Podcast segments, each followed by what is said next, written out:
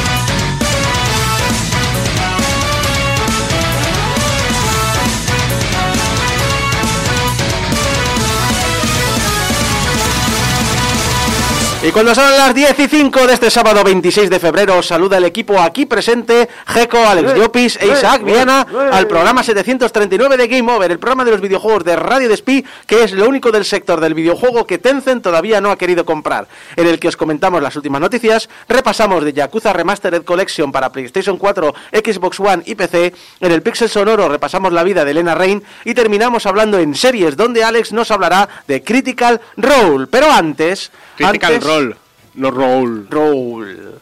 Roll. It's in the game. Critical Role. Luego sabréis por qué. Pero antes, Antes. os quiero hacer una pregunta. Sí, Jac- sí, uy, no sé hablar. Sí, Isaac, te queremos mucho. No, eso ya sé que es mentira. Eh, ¿Conocéis a Shintaro Furukawa? Eh, no me, me- no sé. ¿Eso que es un nuevo sitio de sushi? No. Bueno, eso suena un poco racist, perdón. Es el, es el presidente actual de Nintendo. Ah, De hecho, os, pensáis tanto con el presidente actual de Nintendo que no os habéis dado cuenta que he dicho Shintaro Furukawa, no Suntaro Furukawa, que es un nombre real. claro, claro, no, sí, sí, sí. ¿Cómo no reconocer a, a Shuntaro? Exacto. ¿Por qué? Es, es el presidente como más ignorado de Nintendo y, bueno, le ha tocado la, la época buena, que es la de la Switch, es decir, mm, lo A lo está haciendo mejor- bien.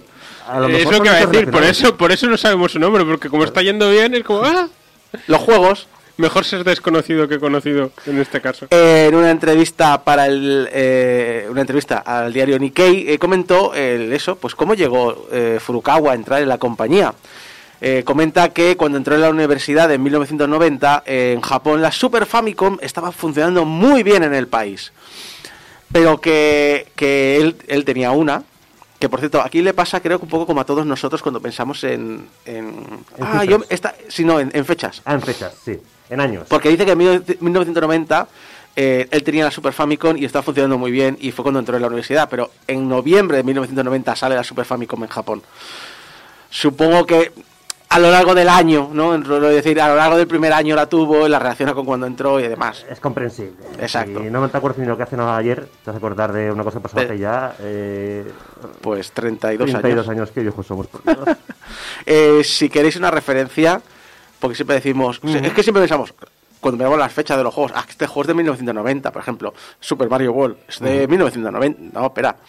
En Europa recibimos la Super Nintendo en verano de 1992. En, plena- en plenas Olimpiadas. Claro, llegó aquí con las Olimpiadas, es decir, que, la, que, que llegó aquí en el 92 y en el 94 sale en Japón la Play 1.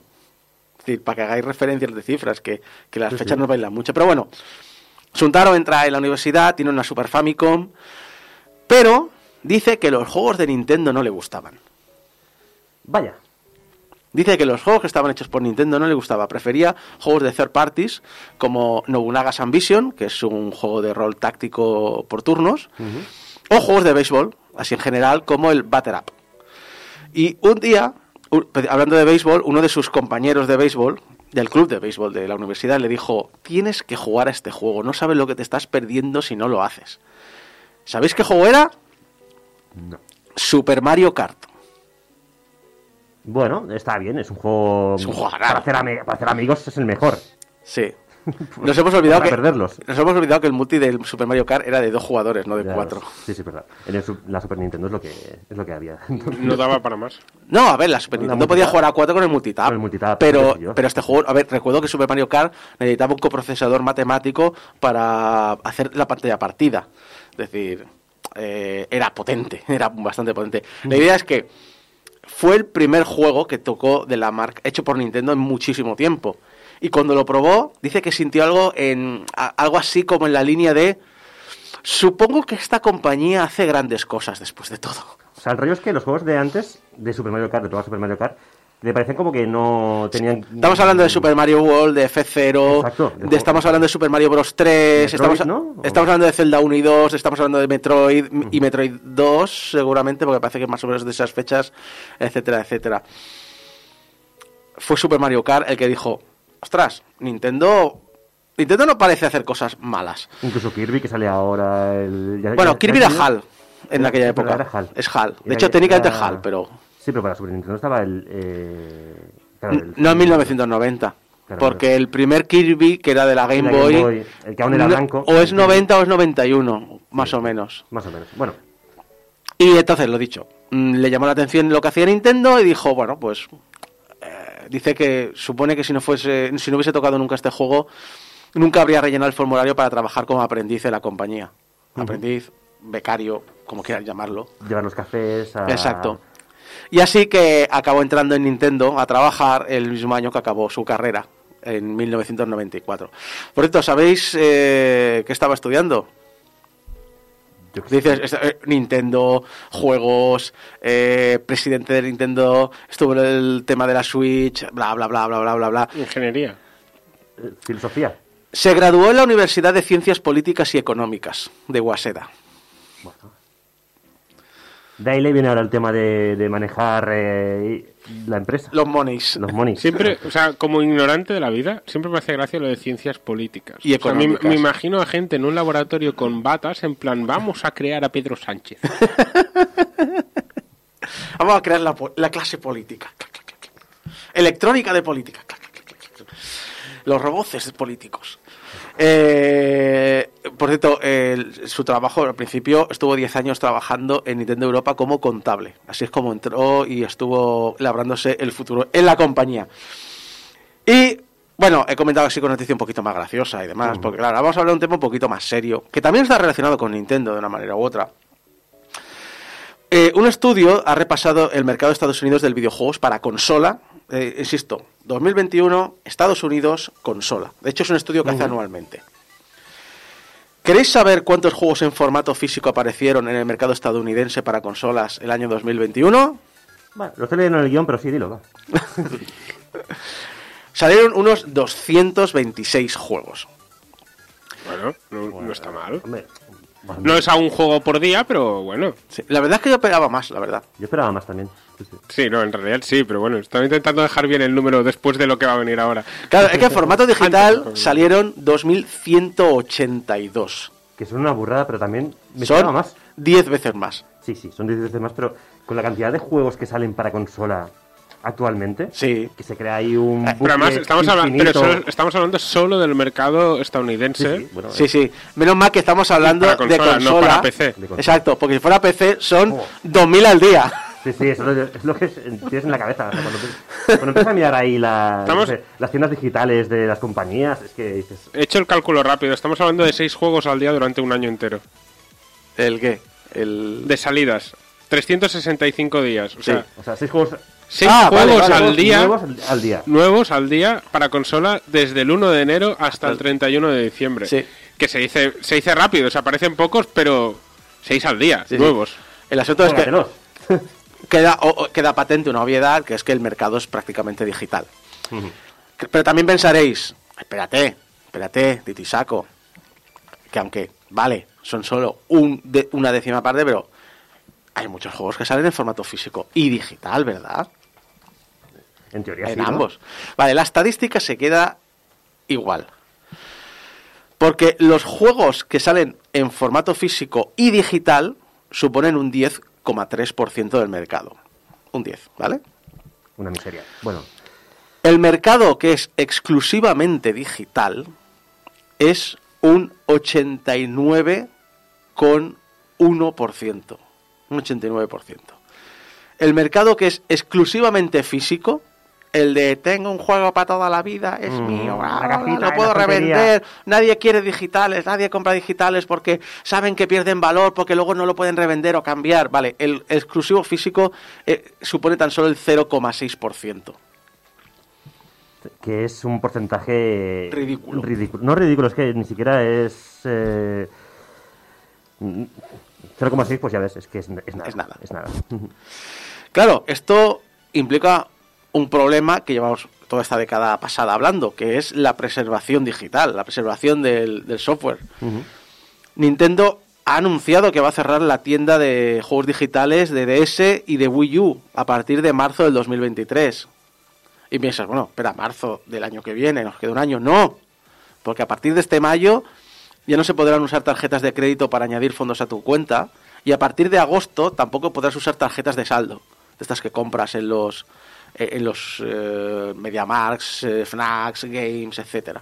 Entonces, entonces, ¿qué va a haber? Un año que la, la tienda estará ahí, pero no podrás comprar nada. podrás gastar lo que tienes en la Lo que tienda. te quede, Exacto. exacto. Es decir, todo lo que tengas tienes un año para gastarlo, básicamente. Nintendo asegura que el método para seguir usando juegos clásicos, como aquellos de la consola virtual, será eh, suscribirte al servicio que ofrece Nintendo Switch. Este servicio online que tiene incluido una especie de consola virtual que no es la consola virtual. La consola virtual era una tienda.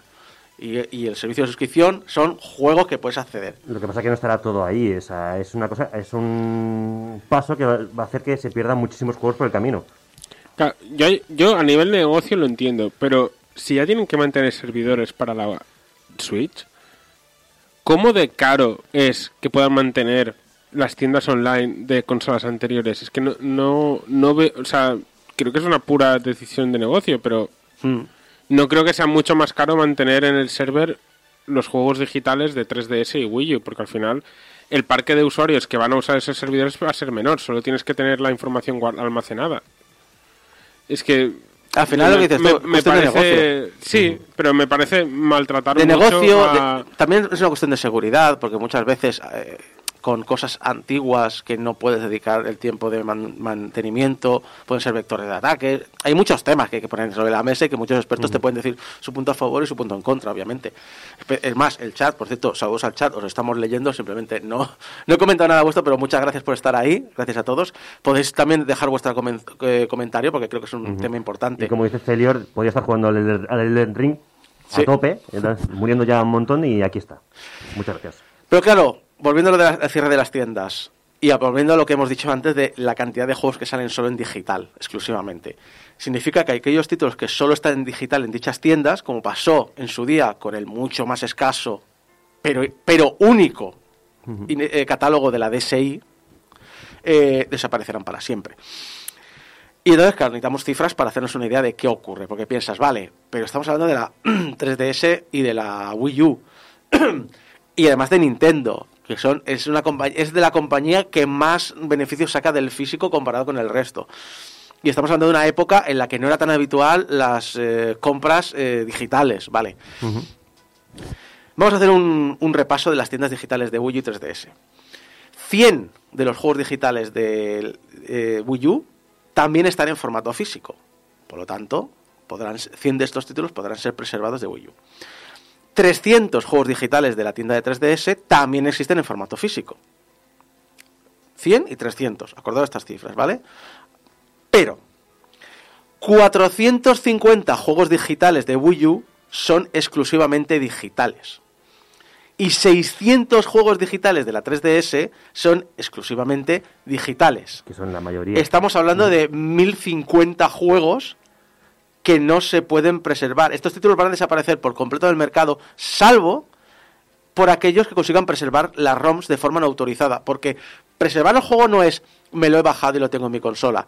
Preservar la ROM es extraigo estos datos de mi máquina, los desencripto porque están protegidos y lo puedo conservar en un sitio que no se va a perder. No estamos hablando de- ni en emulación, ni en piratería, ni nada. Estamos hablando de conservación. Es decir, Nintendo no te va a permitir sacar estos datos. En algunos mercados es ilegal incluso. Como, como hablamos en Japón, la sección de Japón, sobre la gente que modifica sabes, que les detienen porque se saltan la- las protecciones que tienen las máquinas. Estamos hablando de que 1050 juegos técnicamente van a desaparecer. Lo que pasa es que te, te da a entender un poco que a Nintendo le da un poco igual el tema de la preservación, porque al final, eh, si tantos juegos se pierden, no te permiten de ninguna manera, ni siquiera a museos como están pidiendo o a, Sí. a organizaciones, el tema de, aunque sea mm, de manera legal, una copia Mm. para poder preservarlo por la historia del videojuego, Mm. ¿vale? Ni siquiera están permitiendo hacer esto. Y casi casi están invitándote a que tires de eh, medios ilegales. Si quieres algún día en un futuro jugar a un juego de estos mil y pico que se van a perder. con La rabia que da esto. es que sabemos que en los 80 y 90 las empresas de software, sobre todo las japonesas, que trataban el videojuego como un juguete más, no se molestaban mucho en guardar datos o, o códigos. Ahí tenemos a Capcom, ahí tenemos a Square, ahí tenemos a, a Sega. Sega encontró prototipos en un armario que llevaba años sin abrir, literalmente. Es decir, eh, y en cambio Nintendo es de las pocas de las que sabemos que siempre ha sido muy profesional y muy ordenada. Es decir, Nintendo sabemos que lo tiene todo. Y lo tiene. Y, y no lo preserva de ninguna manera. Lo, tiene, lo preservan porque lo tienen ellos. Pero no puedes acceder a ellos. Si pasamos algo que no está, porque aquí sí que hay físico casi todo. Además, hay 530 títulos para las consolas virtuales de estas dos máquinas. Que en su inmensa mayoría sí que sirven en formato físico, en su formato original, pero hay algunas cosas así especiales que han hecho, algunas modificaciones, y de estos 530 que la gente ha pagado, que ha pagado dinero para jugarlos, eh, 350 no están disponibles en el Nintendo Online. Y es que ya aquí entramos en un tema bastante amplio que es existen fundaciones, existen museos, existe de todo, pero como sociedad debería haber una ley. Sinceramente, debería haber una obligación de que cuando se crea un producto cultural, sobre todo de las di- dimensiones de importancia que puede llegar a tener videojuegos, películas, libros, que en otros campos se, se hace bastante, es una copia debería ir a un museo. Ya no te digo que a lo mejor no pueda estar abierto al público. Por ejemplo, hay muchos te- los musicales en Broadway se graban todos, pero no son copias accesibles al público, sino es que están en la biblioteca y son accesibles a gente que esté estudiando o se esté dedicando a temas de teatro musical, etcétera, etcétera, o para investigación o lo que sea. Pero debería existir un acceso. Un acceso semipúblico, un acceso a quiero ver esta, este juego que se hizo en tal época para ver qué mecánicas tenía, para ver qué código tenía, lo que sea. Pero debería existir que por ley una copia debería estar almacenada en, una, en un registro público. Bueno, no, no parece que Y, y esto a nivel mundial, porque hoy en día la industria, no nos engañemos, es mundial. Ujú. O sea, en, España, no- en España hay una eh, se, se reconoció hace unos años el videojuego como producto cultural. Creo que hay una especie de eh, biblioteca y una iniciativa para almacenarlos, pero es voluntaria. Y además, recordemos, muchos de estos juegos, hablemos de Ubisoft, hablemos de Electronic Arts, son eh, esfuerzos i- internacionales, no de un único país. Por tanto, implican a muchas legislaciones que muchas veces no se ponen de acuerdo. No comentamos, no hace demasiado que había un proyecto o una organización que quería mon- o que estaba montando, que había montado una especie como de biblioteca de Alejandría, de, de, de preservación, de guardar eh, copias de videojuegos eh, para hacer un archivo con todo lo existente. Me Mm, suena muchísimo. Es posible. ¿eh? de, haberlo- de haberlo comentado. No, es bueno, posible. Tienes archive.org, que no sé hasta qué punto también hay tema videojuegos, pero me imagino que también. Los hay, no, pero era, era una pero organización a nivel internacional, o sea, a nivel- a- con su equipo de abogados para leyes internacionales y todo, y era una, no sé si era una organización de origen eh, americana y tal, bueno, estadounidense, mejor dicho, que quería dedicarse a eso, a preservar lo que era el videojuego y conseguir como mínimo una copia de cualquier videojuego existente hoy en día. sí, me suena eso último. A lo mejor son los de la Video Games History Foundation. No sé si lo has... Puede ser, el nombre me, no, no lo había leído, pero me, me Vale. suena el nombre, puede ser. La Video Games History Foundation ha hecho una declaración y obviamente ha procedido a criticar este movimiento por parte de Nintendo. Aunque es una desgracia que la gente no sea capaz de comprar digitalmente juegos de 3DS o Wii U nunca más, comprendemos las realidades del negocio que influyeron en esta decisión. Lo que no comprendemos es que camino no, perdón, lo que no comprendemos es qué camino espera Nintendo que tomen los aficionados si desean jugar a estos videojuegos en el futuro. Como un miembro de pago de la Entertainment Software Association, Nintendo financia activamente las versiones que evitan incluso a las eh, bibliotecas ofrecer acceso legal a, a a esos juegos. No ofrecer acceso comercial es comprensible, pero además evitar el trabajo institucional para preservar esos títulos es distribuir activamente la historia del videojuego. Animamos a los miembros de la ESA, como Nintendo, repensar su posición este, en este problema y a trabajar con las instituciones existentes para encontrar una solución. Bueno, un poco lo que decíamos, ¿no? Exacto. Es decir, es un problema que muchos títulos se pierdan. Al final caen iniciativas privadas, por ejemplo. eh, como hubo un movimiento de muchos usuarios en Minecraft en preservar todos los lanzamientos de la alfa, la beta, prototipos, versiones y tal, al final la propia Mojang en, eh, metió en su propio lanzador el poder elegir cualquiera de las versiones anteriores de Minecraft, incluyendo algunas que la gente no tenía o que eran o que no se habían movido mucho y que la gente no conocía. Eh, los usuarios de Spectrum eh, tienen una iniciativa que crearon un formato eh, propio que incluye una copia exacta del audio del casete, la carátula y las instrucciones dentro del mismo archivo. En MSX se ha hecho lo mismo, hasta el punto que si esa cinta original se lanzó con un error y no cargaba, tienes la copia original que no carga preservada en el archivo. Y luego aparte tienes una versión alternativa que es la versión corregida la que sí funciona. Es decir, sí hay movimientos, pero son muchas veces o son fundaciones como esta o son a, nivel de grupos de usuarios de máquinas que, por ejemplo, el MSX o el Spectrum, que nadie está activamente detrás eh, protegiendo un copyright que no pueden eh, imponer. Y eh, sí que dice Julio Carmona, eh, bueno, de Pixel a Pixel entiendo que es Julio, Julio ¿no? Sí, Eh, es Julio, es Julio, es Julio. que en Minecraft hay una biblioteca de libros prohibidos, sí, pero no tiene nada que ver con la preservación del videojuego. Esos son textos que se han prohibido en ciertos países que puedes leerlos dentro de un mundo de un servidor de Minecraft. Irónicamente, nos guste o no, creo que la piratería aquí juega mucho a nuestro favor. Porque si hay muchos juegos que no se hubiesen pirateado en su momento, probablemente son juegos que ahora no tendríamos copia de ningún tipo de acceso. Que aunque institucionalmente no puedas usar esa copia seguramente para hacer una preservación, es fácil que esa copia aún navegue por internet y sea recuperable algún día, incluso si algún día pasa un desastre y la compañía original pierde el, el archivo original.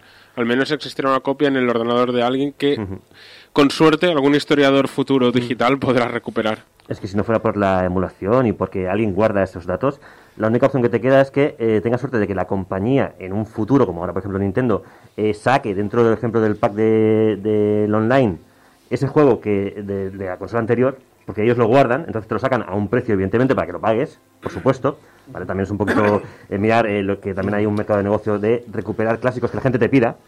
Porque hay mucha gente que dirá, ah, es que me gustaba mucho el juego aquel de la 3DS, no, es, imposible encontrarlo en ninguna parte. Entonces, si hay mucho movimiento, Nintendo, que es, que es de conservar las cosas, la sacará a un precio que seguramente será muy elevado, porque es Nintendo, ¿vale? Pero eh, será la única manera de que tú puedas jugar un juego o sea, antiguo, que es lo que nos pasa ahora con las consolas eh, retro, que hay juegos que son imp- imposibles de encontrar, que no salieron de, que no salieron de Japón, que, que no que es imposible de encontrar hoy en día, y si no fuera por la emulación, pues... eh, Hombre, dímelo a mí que tengo un, un canal de YouTube donde la- me las doy y me las deseo con emuladores eh, bizarros de sistemas que no salieron de ciertos países para poder emular una copia de un juego y poder grabar ese juego y poder hablar de ese juego. Es decir, Claro. es, es un trabajo enorme el, el- ni siquiera el poder documentar. Es que es una locura. Es que es un pedazo de historia del videojuego que es, puede ser muy interesante o no, pero es un pedazo de historia que está ahí y que eh, si no existiera la piratería, irónicamente, no se podría acceder Sí, a sí, él hoy sí. en día. No, no, si es que además yo soy muy defensor de que se ha de conservar una copia, sea bueno o decir, sin importar la calidad. No significa de, oh, esto hay que conservarlo porque merece la pena conservarlo. No, esto ocurrió. No estoy juzgando. Y que conste que esto no es una apología del... del, del- No, no, es lo que decíamos antes. pirateo. O sea, es... La Video Game History Foundation no está diciendo a Nintendo, tenéis que dejar que todo el mundo acceda a las ROMs. Está diciendo, tenéis que dejar que hayan asociaciones legales que se dediquen a hacer un catálogo y un, y un almacenaje de contenido en formato digital que no va a acceder la gente libremente porque os quite el negocio. Pero si se necesita por motivos históricos, de documentación, de lo que sea, esté disponible y no se pierda eh, para nada. Es decir, en el chat han dicho de broma, eh, eh, los servidores de Nintendo no los tendrán en Alejandría, ¿no? Decía Alejandro Miralles. Pues exactamente eso. Es decir, hay que. Hay un movimiento de no preservar. Claro, luego sería Phil Spencer. Sí. eh, invito a, mi, a, a los, a los miembros de la industria. A ver, Phil. Phil. que Microsoft, poquito, Phil. Microsoft ha hecho mucho también lo- por lo Sí. contrario. Fue justo la semana que todo, o sea, ni Activision, ni NFTs, ni prohibir la- el acceso a los juegos emulados. A ver, es muy PR eso, es muy PR, pero sí que es cierto que es un tema que cada vez se habla más, que por fortuna cada vez se está hablando más a niveles altos, y espero que esto signifique que durante la próxima década, especialmente ahora que los juegos se están comiendo juegos como servicio y conservarlo es otra, otro, otro mundo muy diferente, hayan avances en este aspecto.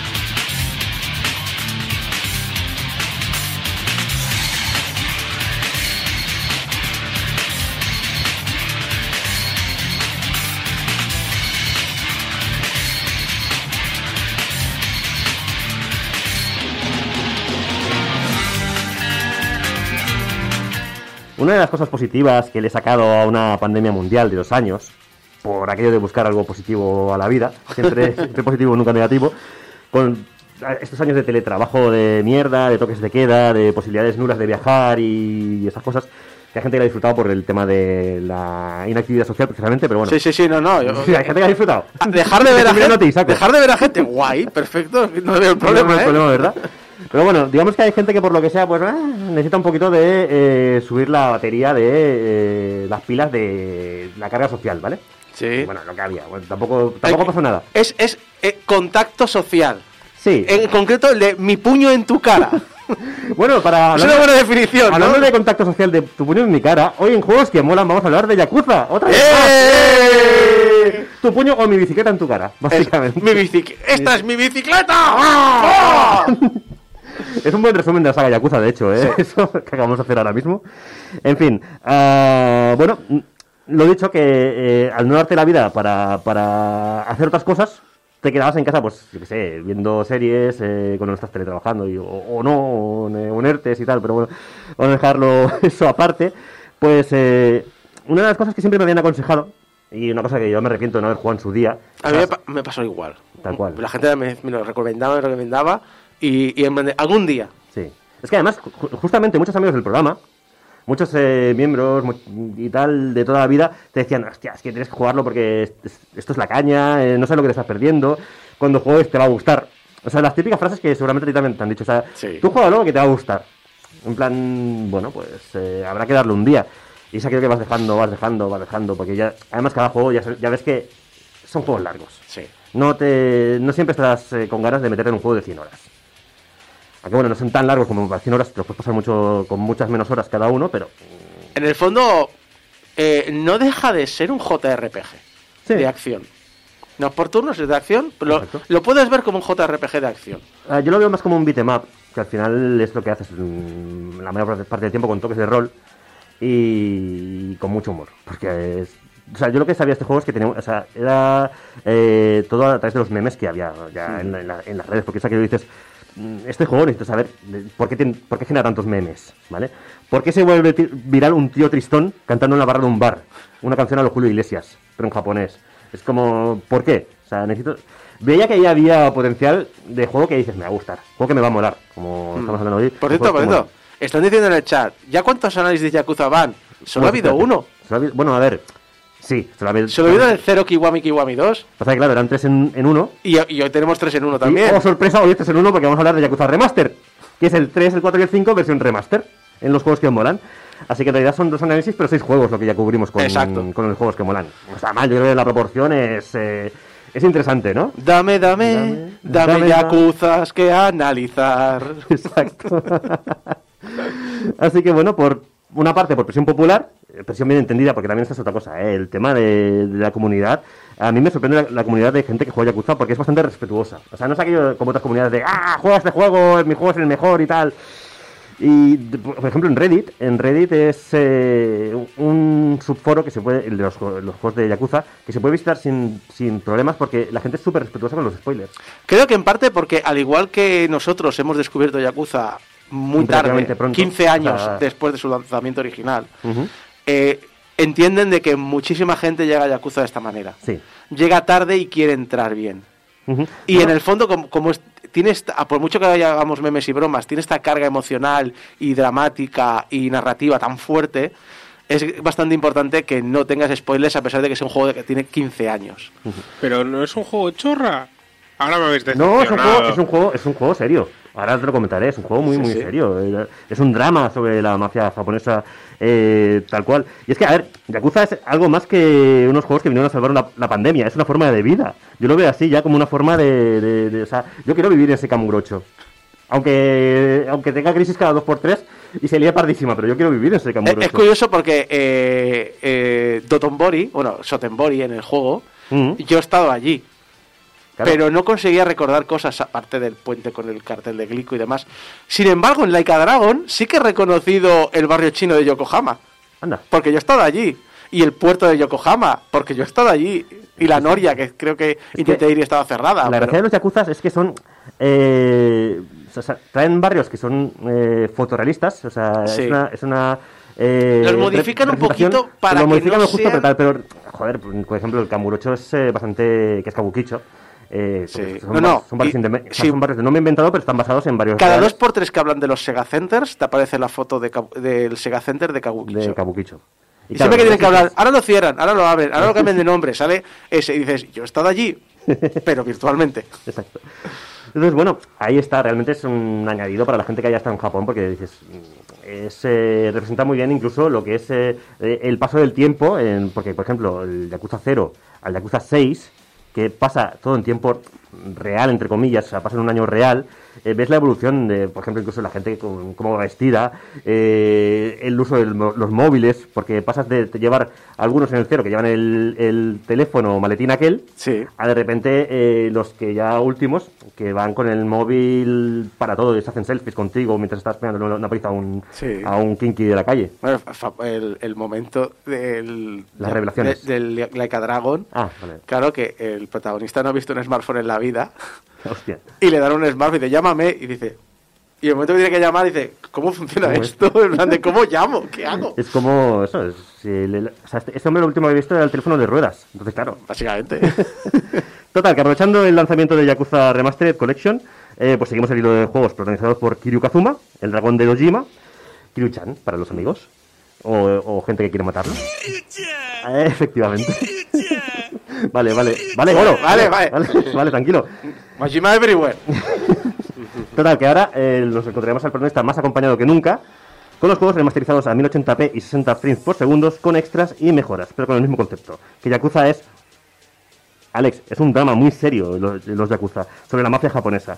Con gente dándolo todo en el karaoke, con carreras de taxi a lo Crazy Taxi, con gente que caza osos a puñetazos, y con duros de baile entre idols, porque, bueno, lo dicho, es un drama muy, muy serio.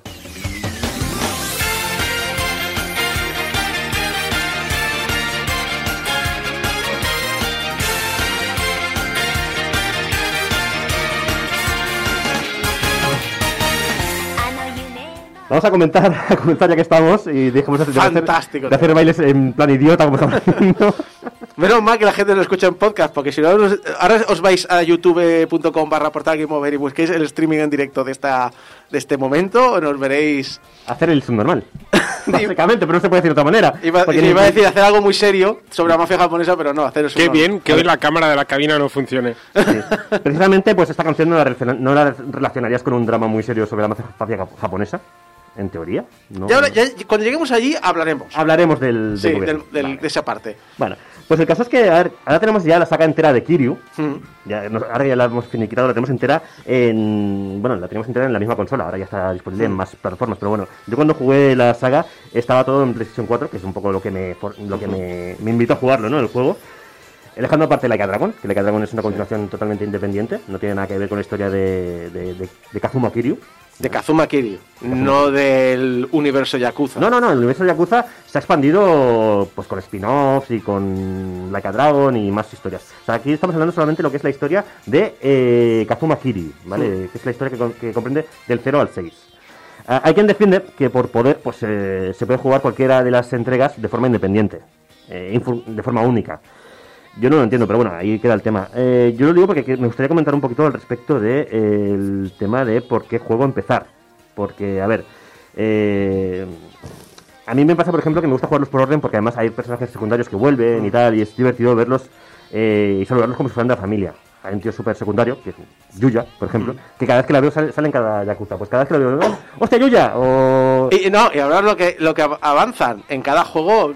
Sí, sí, tienen, tienen un arco. hablas, un hablas, mini arco. es claro, decir, hablas de cómo ha ido la vida, porque a lo mejor no son importantes dentro de la trama, solo te sirven para decir, oye, ha pasado esto mientras tú no estabas. Sí, exacto. Pero es en plan de, oye, pues ¿cómo estás, ya, eh, eh, Yuya? Eh, ¿Qué ha pasado? ¿Ahora Claro. qué trabajas? ¿Ahora que no sé Claro, qué? porque Yuya además, mm, claro, es un secundario, que hace su vida, se va por ahí, eh, él, él es el, digamos que el, el segundo eh, y a la vez eh, segurata jefe de un club nocturno de Kamurocho.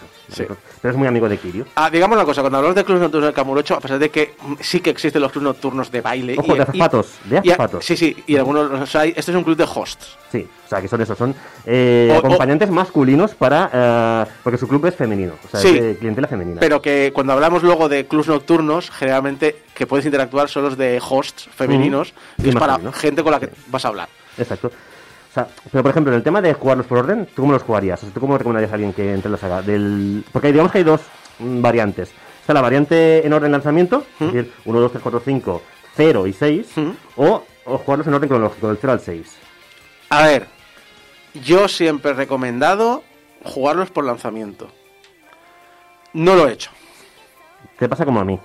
Pero es que además tiene un motivo muy, muy, muy claro, ¿eh? Bueno, por, por mi parte, pero... Yo, dime tu motivo porque creo que es, eh, precisamente por el mismo motivo, pienso que es lo contrario. Eh, yo, los, yo recomiendo jugarlos en orden cronológico porque hay una cosa llamada Kiwamis.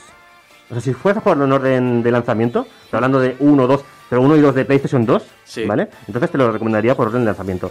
Pero si los juegas eh, así, tienes un problema que, claro, cuando... O sea, yo recomiendo evitar los, del Play, los de Play 2 porque los remakes de Kiwami 1 y Kiwami 2, que ya los comentamos en su día, están de puta madre. Hmm. Entonces, claro, en Kiwami 2 te cierran cosas del cero. Y si tú juegas al Kiwami 2, no vas a entender. Y además te va a hacer spoiler del cero. Entonces, si vas a jugar Kiwamis, juega cronológicamente. El problema que No tengo yo es que a mí todo el mundo me dijo, eh, juega los cronológicos, pero el problema es que Cero tiene un montón de referencias de- y personajes que son posteriores, pero para Mm. mí eran personajes random que no tienen ningún interés. Y la gente me decía, no, porque es el de... Y yo, pues, pues, pues no lo sé, porque yo no lo he visto. De todas maneras, lo que sí está claro es que cuando pasas de los, del, del Kiwami 2, que es el juego más actual de la saga principal de, de, de Kiryu, y pasas al, Kiwami- al Yakuza 3, eso sí que quede muy claro, te vas a dar una, una hostia fina, fina. Madre mía. Porque, eh, a ver, para empezar, Yakuza 3, o sea, lo, lo que es el remastered, que por cierto lo tenemos aquí en la caja, para la gente que lo, pueda ver en el, en el YouTube, eh, porque luego hay que enseñar una cosita. Ah, Yakuza 3, eh, bueno, el 4 y el 5, estamos hablando que son remastered, no son remakes, ¿vale? Es decir, es un lavado de cara y ojos. eh, pero no es un juego que luzca con el, con el Dragon Engine, eh, al que estamos acostumbrados en la generación actual con los Judgment, Yakuza 6 y la Dragon, etcétera, ¿no? Eh, y es que Yakuza 3 Remastered es especial, pero hay que quererle. Aunque a lo mejor tú difieres, no sé. No, no, no. Bueno, pues si no difieres, pues entonces eh, eh, haremos el, el, esfuerzo. Porque, a ver, Yakuza 3, como todos los juegos de este remastered, es un juego que originalmente sale en PlayStation 3. Concretamente, aparece en 2009 en Japón. Aunque, bueno, es increíble ver la evolución de tal manera que el 5, siendo para la misma consola, es abrumadoramente, superior en todos los aspectos, particularmente en lo técnico, con un motor nuevo que sirvió para, bueno, intergener- intergeneracionalmente, para crear los Yakuzas que saldrían posteriormente en la, en la Play 4. Pero claro, es que el 3, a pesar de ser un salto increíble con comparación con los del 2, con los de PlayStation 2, mejor dicho, ¿vale? A día de hoy se nota muy tosco, muy torpe.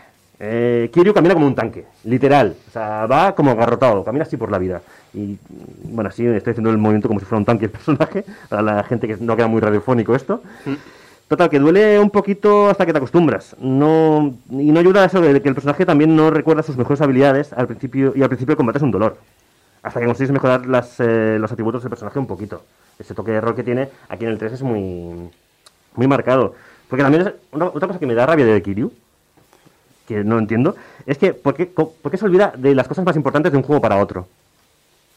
O sea, a, a Samus, por ejemplo, en el Metroid siempre lo hemos comentado, se tropieza y pierde las habilidades, ¿vale? Sí. Pero Kiryu, ¿qué, qué excusa tiene? Del 1 al 2, vale, ha estado en la cárcel. Se le olvidan las cosas porque en la cárcel, mira, ha estado ahí... No, del 1 al 2 no, del 0 al del, 1. 0 al 1, perdón, del 0 al 1 está en la cárcel, entonces se le olvidan las cosas y, mira, tiene excusa. Pero aquí, del 2 al 3, que además enlaza el 2 directamente con el 3. O sea, el viejo hasta que le tiene que enseñar cada juego a hacer parries. O el puto Tiger Drop, tiene que estar ya los cojones de, de Kiryu. En plan, joder, otra vez aquí, tío, Kiryu. en fin, la, la remasterización de Yakuza 3 no, no aporta juegos a la historia, es, es el juego tal cual. El juego comienza en Kamurocho, lo he dicho, lanzando directamente con los eventos del 2, diciendo adiós con la manita a la waifu. No. Adiós, Kaoru. Kaoru, ¿por qué Siempre te en nuestros vas? corazones, mejor personaje ever. Porque Kiryu ya sabemos que tiene cero puntos en habilidad social, básicamente. Entonces, eh, Kaoru se va eh, con su trabajo a otro país, Sí. a buscar a la madre de Marco, por lo menos, porque no vuelve a salir nunca más. Eh, te envía un correo. Poemas de su puño y letra. sí. eh, que No sé si en el 3, pero no sé si en alguno más eh, hay No, una mención. en el mismo 3 es la que se encarga de mandarte los, eh, las recompensas. Hmm. Y a partir de ahí en el 4 ya nunca Nada. más. Y en el 5 por una cosa que pasa en Osaka, ¿Mm? o sea, eh, sí, en Osaka, con la policía, te mencionan cierto detective que, que por su culpa estamos ahí un poco en la mierda porque era muy rebelde. Y dices, ah, bueno, es ese personaje y tal. Pero Kiryu, que se supone que es un poco la waifu de él, Sí. Nunca más. Ni en el 6, que es su juego fetiche. De, o sea, ese cierre del personaje y tal, y donde le hacen un repaso un poco a todo, ¿no? no ahí tampoco, ¿no? Ni la menciona. No me- no, ni- muy mal, ¿eh? Ahí, Ryugataku, muy mal, muy mal.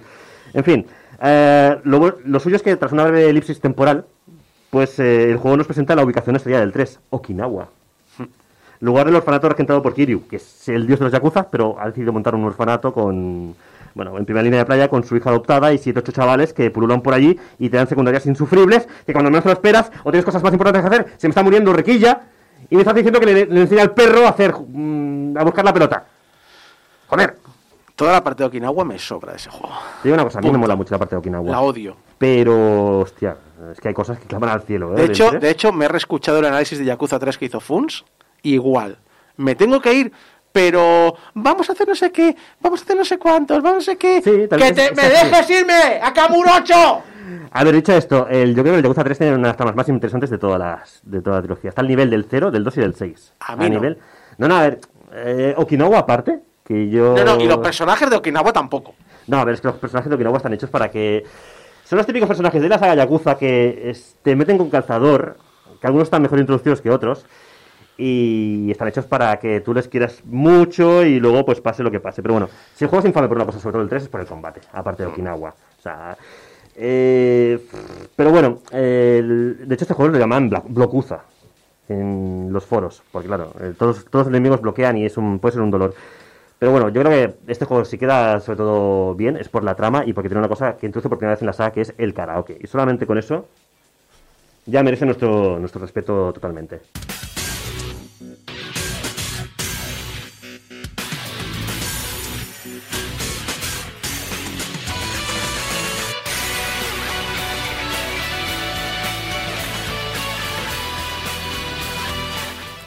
Bueno, a ver, yo sé que tú el, karaoke no, pero joder, eh, es- yo creo que es una, parte fundamental de la saga.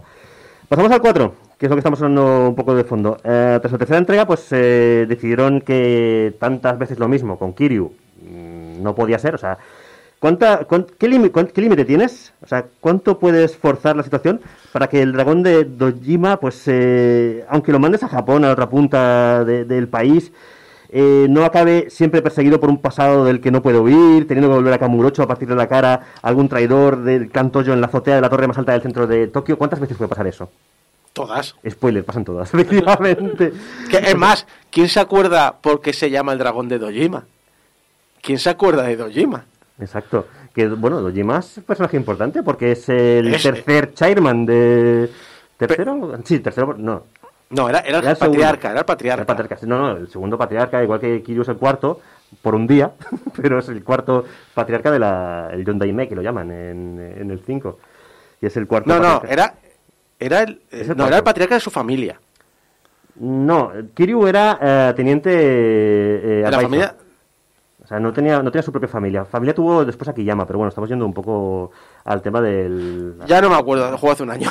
Eh, eh, Kiryu sin ser... Igualmente, nadie se acuerda ya de Dojima cuando Exacto. llegas al 3. Es decir, Y Lo que la gente se acuerda es que Kiryu fue el puto amo más un día y renunció. y todo el mundo tiene, es el máximo respeto que le tienen. A él y a. Daigo, ya bueno, está. exacto. Daigo es el que pone él al cargo, digamos, a partir especialmente del, del 2. Y es el que ejerce de, de crack eh, supremo eh, durante toda esta saga del 3 al 5. Eh, que es el hijo de Dojima, por cierto, es Daigo Dojima. Pero no es su dragón. Bueno, es otra cosa. en fin, es igual. La, la trama de Yakuza, eh, aquí venimos por el plot. no venimos por esto. Total, que decidieron revolucionar un poquito la historia e intentar en, pues en el 4 meter eh, novedades. Y básicamente, ya que era el número 4, pues metieron cuatro protagonistas. Cada uno con su, con su propia trama que se acaba entrelazando con la de los demás. El acierto, para los que juegan por primera vez al Yakuza 4, es eh, y no echar el juego, el juego a la hoguera, por ver que no empiezas eh, controlando al protagonista de toda la vida, que es Kiryu, ya sabemos lo hecho, ¿no? Que como son la gente con los, los traumas. De repente no está tu protagonista eh, principal, ¡ay, no está Solid Snake, está, está Raiden! Pues bueno. Sí. Bueno, eh, pues es poner como primer personaje jugable al mejor personaje del juego y uno de los tíos más eh, carismáticos de la saga, que es Shuna Kiyama. Que básicamente es un personaje divertidísimo de jugar. Es un prestamista que apenas eh, hace unos años era un sin techo de los muchos que hay por Kamurocho, que se hace tremendamente rico gracias a un evento que sucede en el primer Yakuza. Y que en realidad es un coco que trabaja en finanzas antes de caer en desgracia. Se rumorea que te prestará la cantidad que quieras, por grande o loquísima que sea la cantidad, y siempre y cuando considere que eres digno. Es un poco el Mjolnir de los, de los prestamistas. Y pases la prueba que te quiera imponer. La forma de ser, de absoluto badass sin creerlo, siempre en traje, y sobre todo su sistema de combate, que es con las manos en los bolsillos y pegando combos in- in- infinitos de patadas, a mí me parece, vamos, tremenda. Ese tío nece- necesita un juego para él solo.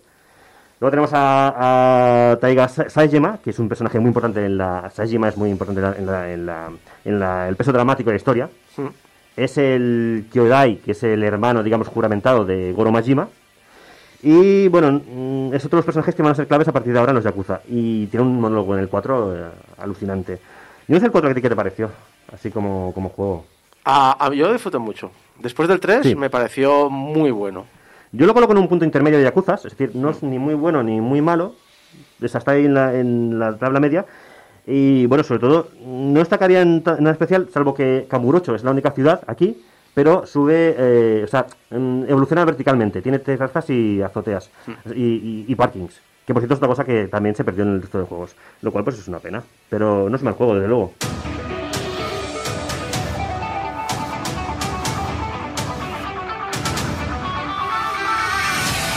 Y en Yakuza 5 Remastered, que en la versión física, por cierto, viene en un disco aparte, para que lo puedas meter en una caja de plástico réplica de la caja oficial de Yakuza 5 en Play 3, lo cual es un detallazo, lo estoy enseñando aquí para la gente del chat, para que lo veáis un poquito, de que es la caja de PlayStation 3. Espera aquí. Enséñanos, por favor, señor Zafato. Eh, es, un detalle, es un detallazo, porque este juego salió en 2012, no llegó a Occidente hasta tres años después, en 2015, y solo en versión digital, porque, bueno, hubo muy malas ventas en general de la saga en los juegos anteriores, y en concreto el spin-off de Zombies, que fue muy mal recibido. Pero es una carta de amor esta, esta edición. Después de ver lo bien que, que vienen funcionados pues, Zeros y Kiwamis, pues decidieron traer así la edición física, lo cual se agradece un montón. Yakuza 5 es el juego más, menos Yakuza de todos, y a la vez es el juego Yakuza. Porque la edición es todo lo grande, todo es más. O sea, tiene cinco personajes jugables, eh, tiene cinco ciudades importantes. Empezamos directamente con Kiryu, que es el personaje estrella, eh, que está haciendo de taxista. ¿Cómo? Sí, yo me quedé igual. ¿Qué ha pasado? ¿Qué ha pasado aquí? Y el orfanato, y el canto yo, y por qué de repente mete al taxi en cargas a los Fast and Furious. O sea, tiene un montón de cosas que no se explican al principio. Vaya por delante que el, que el argumento del 5 es excesivamente revuelto, complejo y no tiene ningún sentido si te paras a pensarlo. Poco como los Yakuza en general, pero más todavía. Una buena saga, ya- o sea, un buen un argumento Yakuza es, si te paras a pensar, no, Sí. no lo hagas. Exacto. Eh, además es que el juego lleva, lo bueno es que ya tiene el motor gráfico que llevarán el 0 y el 1, es el primer juego que lleva este tipo de motor gráfico, eh, lo cual lo hace delicioso de jugar en comparación con el 3 y el 4, sobre todo.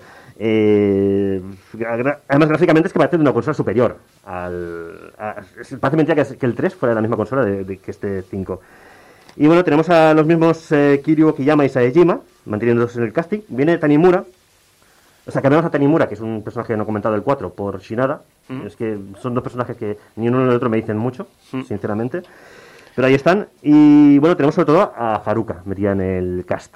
Que dices, uy, vaya, es una idol y es Sí. todo el tema idol, y de repente ah, hay un punto central de giro de guion que dices, ¿qué coño ha pasado aquí? Exacto. Es que la- mi parte favorita de Yakuza 5, tienes a, a los machos alfa ahí dándose de hostias, pero mi parte favorita es precisamente el concurso de idols. Es Sí. llevar a, a Haruka a lo más alto del concurso. Hacer pisar el polvo a esas, comer el, Es que- el parro. Oh, le, le pilló una inquina, tío. Le, o sea, Oh, le tengo una rabia. O sea, le, le pilló más rabia a las eh, enemigas, digamos, a, la- a las antagonistas del juego de baile Sí. que al boss final de esta. de- de Porque, este es, en porque obviamente Haruka no se toña. Haruka hace duelo de baile. Exacto, o sea, es lo mejor. O sea, Haruka va por la vida y en vez de hostiarse con los kinkis, pues se hace duelos de baile con la gente. Eh, Akiyama también, por cierto. Oh, es- Akiyama, los, bailes de Akiyama también un- Además, que es que es un fucker. Y bueno, pero posiblemente, ya os digo, sea el Yakuza menos Yakuza y a la vez es el que eh, más interesante de jugar, pues es más completo, eh, es el juego más ambicioso a día de hoy todavía de la saga. Esa es una. Es, un, es todo tan exagerado, quiere abarcar mucho, quiere abarcar muchísimo y no hay coherencia por ninguna parte, con lo cual es eh, divertido y es variado.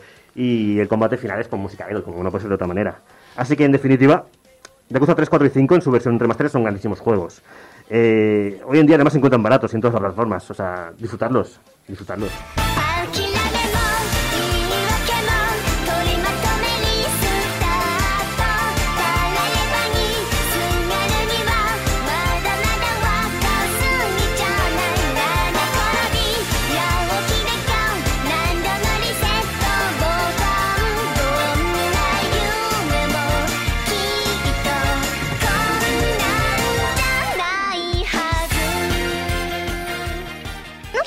Nada, es mejor eso que morirse.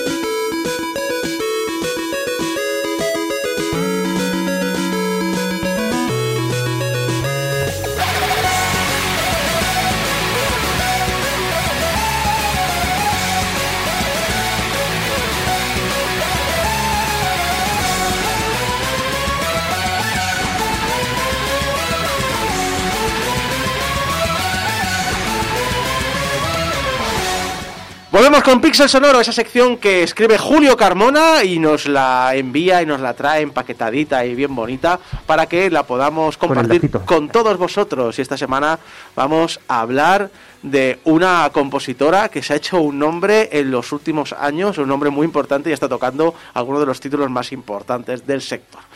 Porque hablar de compositores modernos es probablemente una tarea más sencilla que examinar a aquellos con una que tiene una carrera extensa que abarca décadas. Pero también es cierto que tienen menos bagaje como compositores o como mínimo suelen ser más desconocidos para el público en general. Hace un mes os contábamos sobre Hideki Sakamoto, un compositor japonés poco conocido, pero que tiene una carrera que abarca décadas que nos permite ver su evolución a lo largo del tiempo. Esta vez vamos a cruzar al otro lado del charco para poner el foco en una de las compositoras independientes más relevantes de la última época. Hablaremos un poco de Elena Rein.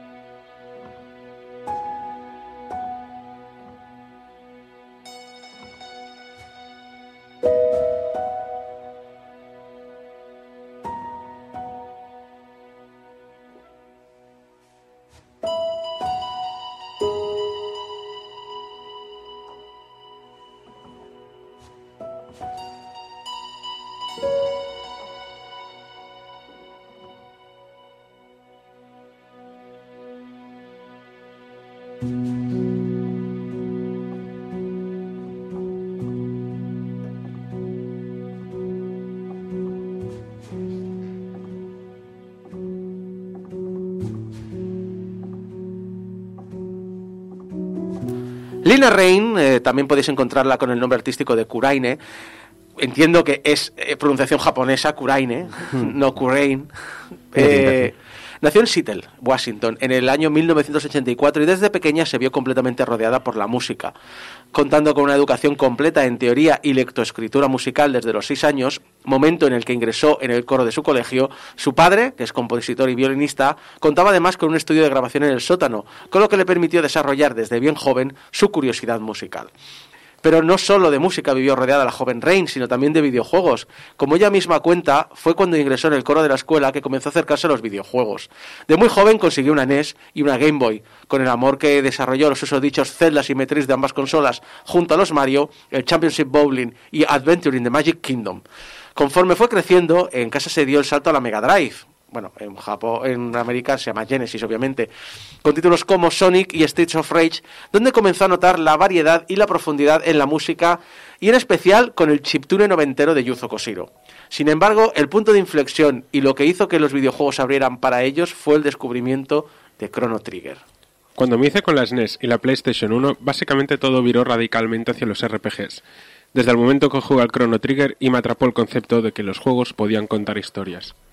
Los años fueron pasando, pero la pasión de Lina por los videojuegos no hacía más que crecer. Cuando estaba en el instituto, Rain entró a formar parte de la comunidad fan de Sonic, una escena muy pasional y en activo a día de hoy, que no paraba de subir contenido a internet, desde animaciones a juegos, pasando por cómics y, como no, música.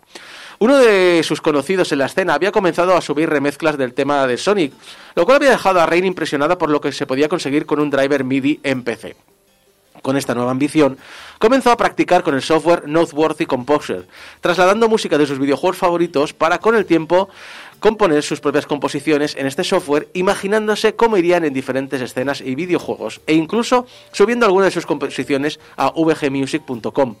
Sin embargo, aún quedaban años para que comenzara a dedicarse a los videojuegos. Para eso tendrían que esperar otros 15 años. Tras realizar un grado de 4 en composición musical en el Cornish College of the Arts of the Seattle, of the Seattle, of the Arts en Seattle, Lena- Lina salió con un portfolio lleno de proyecto y muchas ganas de hacerse un hueco en la industria musical del videojuego. Por desgracia, como todos sabemos, en el mundo del arte los inicios son muy duros. Acababa de salir de la universidad con un grado en composición musical y pensando que mi música fuera lo suficiente para encontrar un hueco. Resulta que no lo era, porque esto además fue antes del crecimiento de la escena independiente y ninguno de los grandes estudios de videojuegos querían darle una oportunidad a una compositora extremadamente inexperta. Entendible.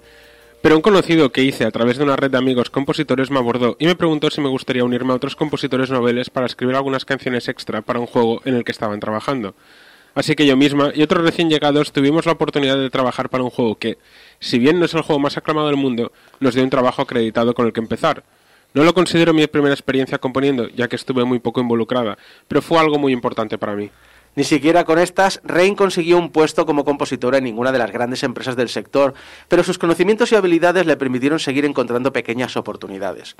Su primera experiencia real en la composición de videojuegos fue con el juego Gary Grisby World War A World Divided, eh, un juego de 2007 donde dejó dos composiciones para su banda sonora. A esto le siguió The Operational Art of War 3, que salió en 2006. Eh, bueno, digo las fechas de salida, obviamente las fechas de salida y las fechas de trabajo no coinciden, obviamente porque este juego salió un año antes. Otro Wargame donde colaboró con la composición de música orquestal para después... Nada. Rain estuvo en proceso de selección para algunos títulos más, como Cliff Barker's Jericho, de Mercury Me, ha sorprendido este dato. Sí, verdad. sí, 2007. Pero sin llegar a pasar nunca el corte. Por lo que tras un año de sequía intentó buscar trabajo en el sector, pero desde la parte de tester, desde la parte de QA.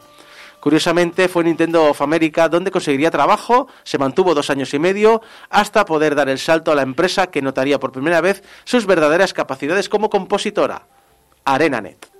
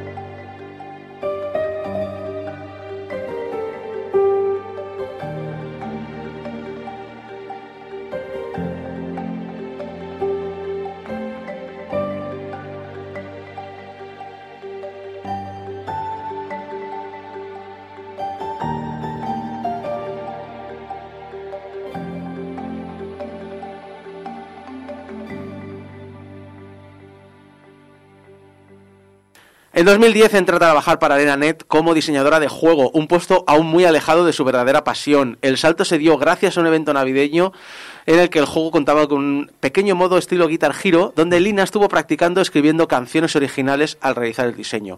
Fue en ese momento cuando el equipo de sonido del juego se puso en contacto con ella impresionado de que supiera componer música. Tras la llamada se le encomendó escribir una rendición orquestal de uno de los temas que había hecho, el cual recibió a su vez la atención del equipo de cinemáticas, que terminó construyendo el tráiler usando el tema como base. Fíjate cómo ha ido de diseñadora de juego y los de música. Oye, que sabes escribir música, entonces vienen y digo, oye, que este es tema está de puta madre, Sí, sí. quiero montar un tráiler con tu música, es decir, el tráiler se funda en base a tu música, etcétera, Tiene que ser etcétera. muy guay esto para un creador, ¿eh? Exacto. De, de no, no, no pretender eh, más que aportar un poco y de repente decir, oye, aquí hay calidad, vamos a aprovecharla. Eh, claro, en este momento se le mezclan ambos mundos y Lina comienza a dedicar su tiempo tanto al diseño como a la composición. Me encanta lo flexible que es mi posición en ArenaNet, en cuanto a la capacidad de no solo ser capaz de diseñar contenidos, sino también escribir música. A menudo la música que escribe termina usándose en el contenido que me encargo de diseñar, así que soy capaz de tener una gran autoridad sobre la experiencia. El mejor ejemplo de esto ha sido con uno de los lanzamientos de Living Wars para Guild Wars 2, donde descubres una increíble cueva misteriosa medio convertida en oro. Yo sabía que hacer en ese momento uno de pura admiración. Eh, perdón, yo sabía que quería hacer ese momento uno de pura admiración y ya me había tocado trabajar antes haciendo cinemáticas in-game. Así que creé una cámara dinámica que barriera todo el área, compuse la música y ayudé directamente en el diseño de la cueva para que todo encajara bien. Es una de mis partes favoritas en las que he trabajado. Hay que, hay que decir que eh, trabajar para ArenaNet era una cosa que quería hacer mucha gente, eh, que hace cuestión de unos años. Eh, yo que juego un montón a Guild Wars 1, Guild Wars 2, eh, pero quiero dejarme la vida en el juego. eh, entre otras cosas porque eh, era una, o sea, se, gen- se, se generó alrededor del juego una comunidad súper positiva, súper eh, agradable. Los foros eran una pasada. Realmente era un, era un, era un recinto de, o sea, un, como un eh, habitáculo súper luminoso. O sea, era, era un juego que estaba a la sombra de WoW, como tantos, pero sin embargo, ah, como era gratuito, no era, no era por cuotas y tal, eh, sí que tuvo una base de jugadores muy fiel. Y además, ya te digo, o sea, los eh, desarrolladores eran muy participativos con la gente, eh, se notaba que había mucho cariño por, eh, y mucho, mucho mimo entre de- del público para los desarrolladores y los desarrolladores para, para el público. Y yo creo que esto se nota un poco en todo esto. y, le, y además fue un momento, una comunidad que les fue muy bien. A partir de aquí, si bien no le sirvió inmediatamente para encontrar nuevas oportunidades dentro de la industria musical del videojuego, curiosamente sí, le, com- sí que le sirvió para comenzar a componer música para orquestas tan prestigiosas como la alemana o la Orquesta de Budapest. Poca cosa, ¿eh? Poca cosa. Pero es que además este fue un momento crucial en la carrera de Rain porque poco después dio a conocer que es mujer. Hacerlo supuso tener que cambiar mucho material a nivel de créditos, pero por fortuna no fue demasiado estresante, pues contó con el apoyo tanto de ArenaNet como de la comunidad que hablabas de Guild Wars 2. De Guild Wars 2. Mucho de lo que he hecho fuera de la industria tiene mi propio copyright, así que principalmente ha sido mucho trabajo manual para actualizar literalmente tantas cosas como me acuerdo de actualizar. Con los créditos musicales de ArenaNet, una vez salí del armario, hablé con el compositor principal, McLean Damer, que resulta ser un buen amigo, y en un día todas las canciones en SoundCloud se habían actualizado mi nuevo nombre. Y con Guild Wars 2 en sí, la comunidad me ha apoyado desde el día 1, por lo que estoy increíblemente agradecida. Tenemos una wiki para el juego que la llevan los jugadores. Antes de que pensara siquiera en mirarla, habían creado una nueva entrada para mí con la página de mi antiguo nombre redirigiendo a esta, y una bio revisada con el nombre y pronombres correctos. Me hizo llorar, fue maravilloso. Lina siguió trabajando en ArenaNet y durante algún tiempo para dejar la compañía en 2016 para centrarse en su carrera musical, pero dejando algunos temas para el recuerdo por su forma de entremezclarse en aquellas áreas en las que trabajó.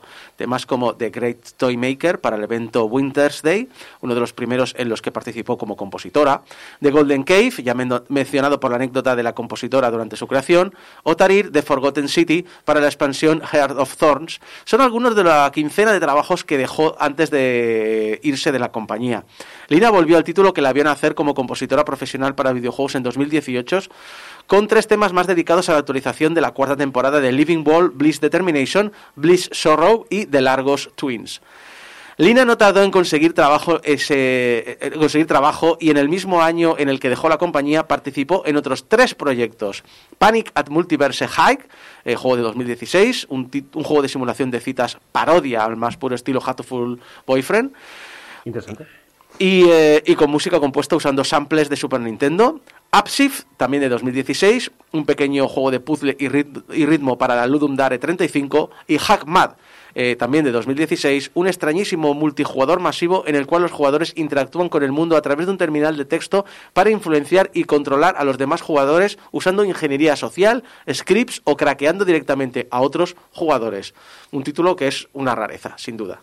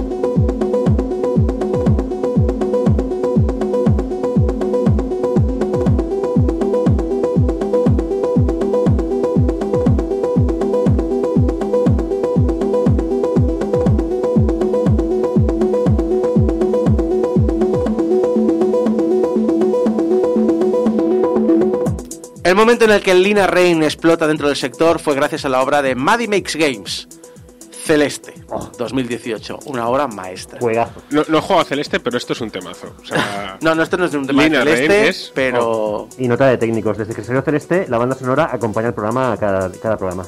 Hay algún tema de Celeste. Un regreso tras un año donde Rain no firma ninguna obra, pero que en el que acaba de marcharse a Montreal para trabajar de diseñadora para Far Cry 5, juego que también sale en Ojo, ¿eh? 2018. Sí, sí.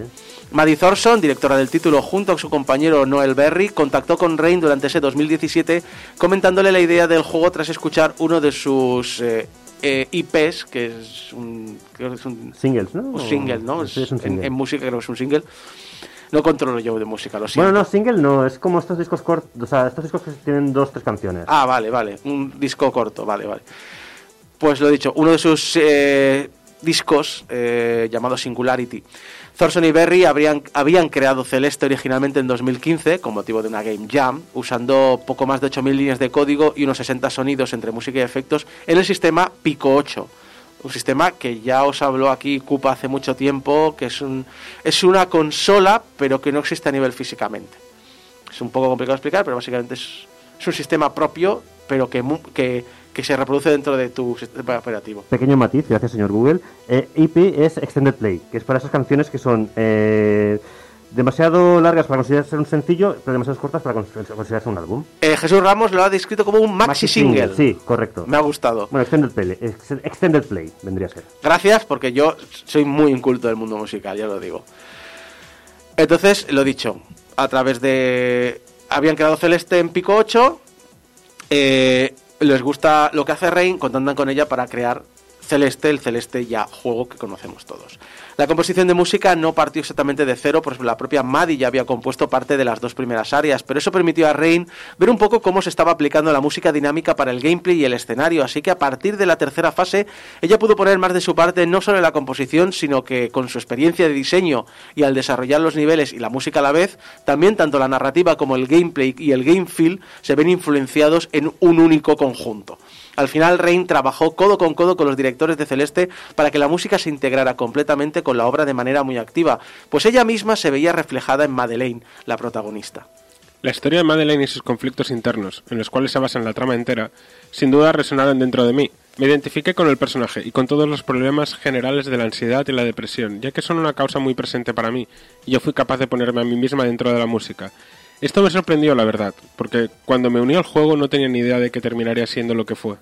Y es que la música de Celeste, así como el estilo del per se del título, es de un juego de 8 bits, cosas de nacer en, en la Pico 8, pero evidentemente sin las limitaciones de máquina como en la época. Esto es algo que otros compositores como Jave Kaufman o Toby Fox ya han sabido aprovechar con anterioridad en sus títulos como Shovel Knight y Undertale para crear bandas sonoras. Lo importante es la sensación que transmite un juego en sí, no hay necesidad de limitarse artificialmente. De esta manera la banda sonora consigue engañar apoyándose en el juego y sonar, entrecomilladamente, a 8 bits sin serlo realmente. Además, el sonido del juego, así como la historia, funcionan para la narrativa y empujan las mecánicas para que encajen en la historia. La, mayoría de los plataformeros de este estilo, con una dificultad tan endiablada, representan un reto arcade y la música suele acompañarlo. En Celeste, lo que se busca es, eh, con la música es que sea amable y acompañe al jugador con sus acordes y tono en general, animándolo a seguir. Incluso el mismo diseño del sonido muestra esta faceta al no reiniciar la música con cada muerte y permitir esa progresión dinámica de aventura, en concordancia con el mensaje que el juego quiere dar a todos los que se embarquen con Madeleine en su conquista de la montaña.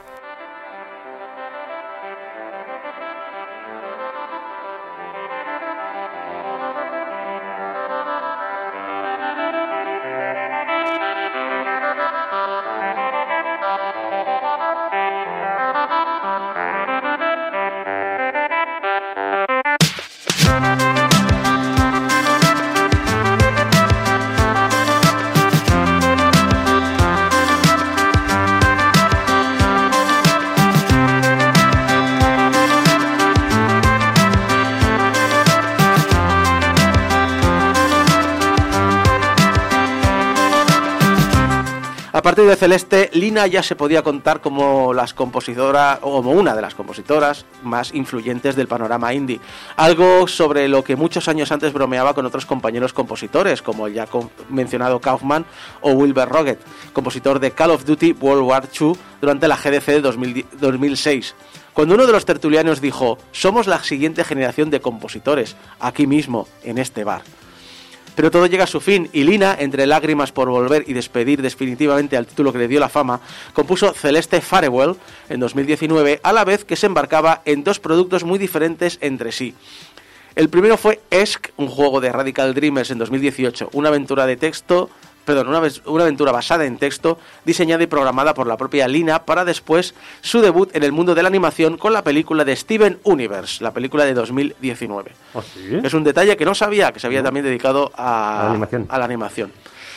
La oportunidad de consagrarse definitivamente tras años de carrera en la industria llegó con la Nether Update de Minecraft, que sacó en 2019, eh, la actualización del inframundo de Minecraft, para el cual colaboró con tres nuevas canciones: Rubedo, la música general del Nether, Crisopoeia, en los bosques escarlata y So Below para los desiertos de Soul Sand. Tres piezas que con melodías donde el piano domina la escena mientras busca crear una mezcla con la extraña belleza de la soledad y la extrañeza del inframundo de Minecraft. A este trabajo le siguió su participación junto a una decena de compositores en Sackboy, A Boy Adventure, al que le aportó el tema del mapa, Traveling y todas sus variantes.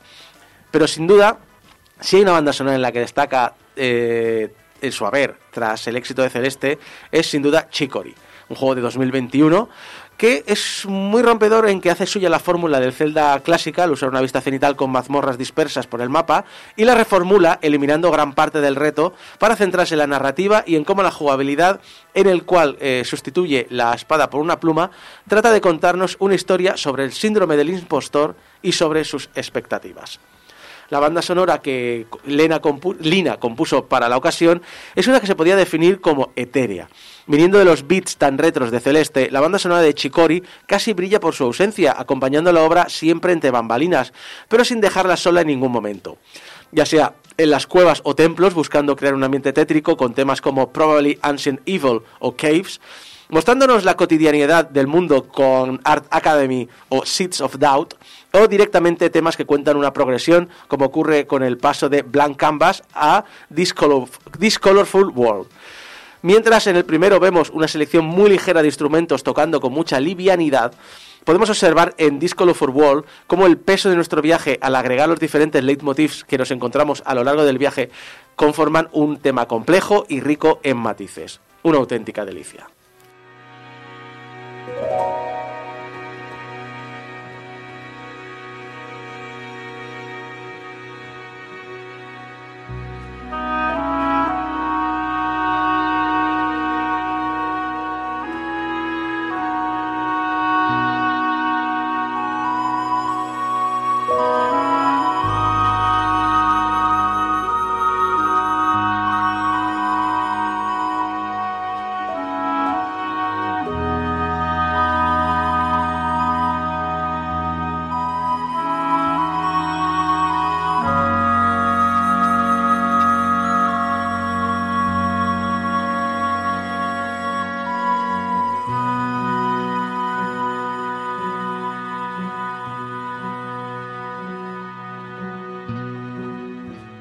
Lina no ha dejado de trabajar en ningún momento. Para el segundo capítulo de, de- para el segundo capítulo de Delta Rune, El Tarune.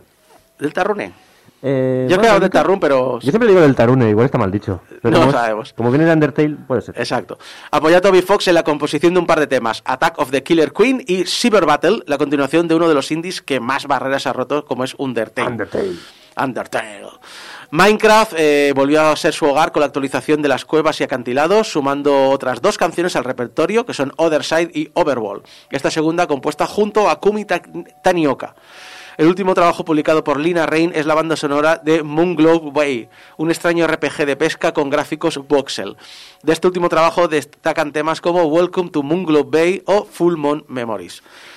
Su próximo trabajo anunciado es Earthblade, el nuevo juego de Maddie Thorson, con la que ya colaboró en Celeste, cerrando el ciclo y volviendo al punto donde comenzó su fama y su nombre empezó a resonar en el mundillo independiente.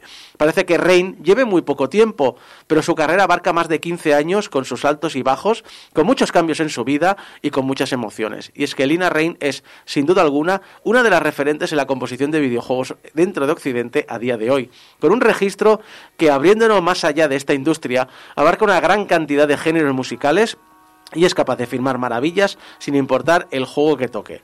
Talento y esfuerzo en estado puro.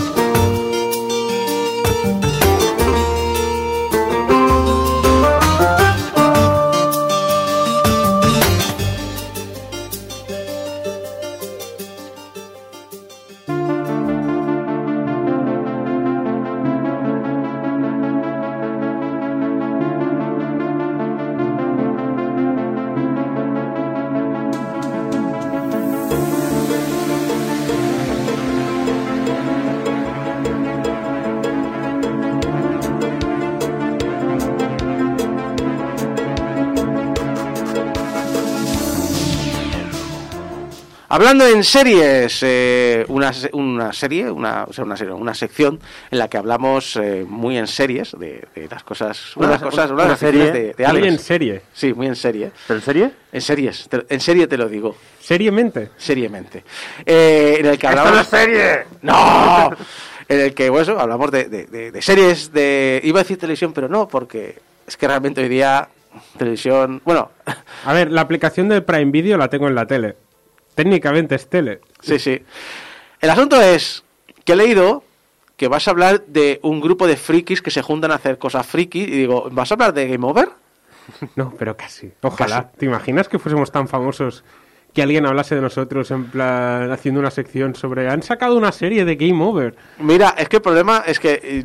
no Spoiler, sé- Netflix la cancela antes de que de la primera temporada siquiera. no, no, no soy para nada consciente de eso, pero eh, te comento que cuando nos entrevistó Javi de Sci-Fi Games en Desayuno Continental, que lo tenéis en su canal, Desayuno Continental, buscad la entrevista Game Over, que son dos horas. Claro, nos comentaba, ¿sois conscientes de que muchos podcasts dicen yo he empezado por esto animado por Game Over? ¿O porque el primer podcast que escuché fue Game Over? Y yo, pues la verdad es que no, y me da vértigo. Me da vértigo pensar Es eso. que hace más años, o sea, sois, sois un, o somos un, un Eh, podcast, forma- tú formas parte, y además desde no hace pocos años. un podcast tan longevo que ha vivido el lanzamiento de dos o tres generaciones. O sea, hay, hay podcasts que analizáis en plan la salida de la Play 3, que fue en, ¿cuándo? ¿En 2006, 2007? He, he escrito análisis de juegos de Game Boy Color cuando eran novedad Por eso. en este programa. Y lo tenéis para bajar en portalgameover.com. O sea, un día habrá una serie documental de... Juegos de Play 1. de- de- de- se- hablamos de, la, de, de cuando Sega anunció que dejaba de fabricar hardware. Imagínate. Hay un portal al abismo en el Discord que se llama Canal Interrumpido de Game Over, de Sí. programas que van son, son- es- Aleatorios. programas aleatorios en bucle, que lo mismo te enlaza uno de esta temporada con uno de la temporada 3. Mi- Mira, como, Julio, Julio Carmona dice, Isaac, piensa que qué cojones hago yo aquí que llevo escuchándoos desde que tenía 13 años y está en la universidad. Imagínate. Este hombre. Sí, la verdad es que da un poco de vértigo. Bueno, pero como estabas diciendo, vengo a hablar de un grupo de frikis que se juntaban en casa para jugar a partidas de rol y pasarlo bien. Se convirtieron en el stream que más dinero ingresa de Twitch del mundo y en una de las franquicias de entretenimiento que más auge hay ahora mismo dentro del género fantástico, con una historia compuesta a través de streams, juegos, cómics, libros y ahora serie de televisión. Hoy vengo a hablaros de Critical Role y la leyenda de Vox Machina.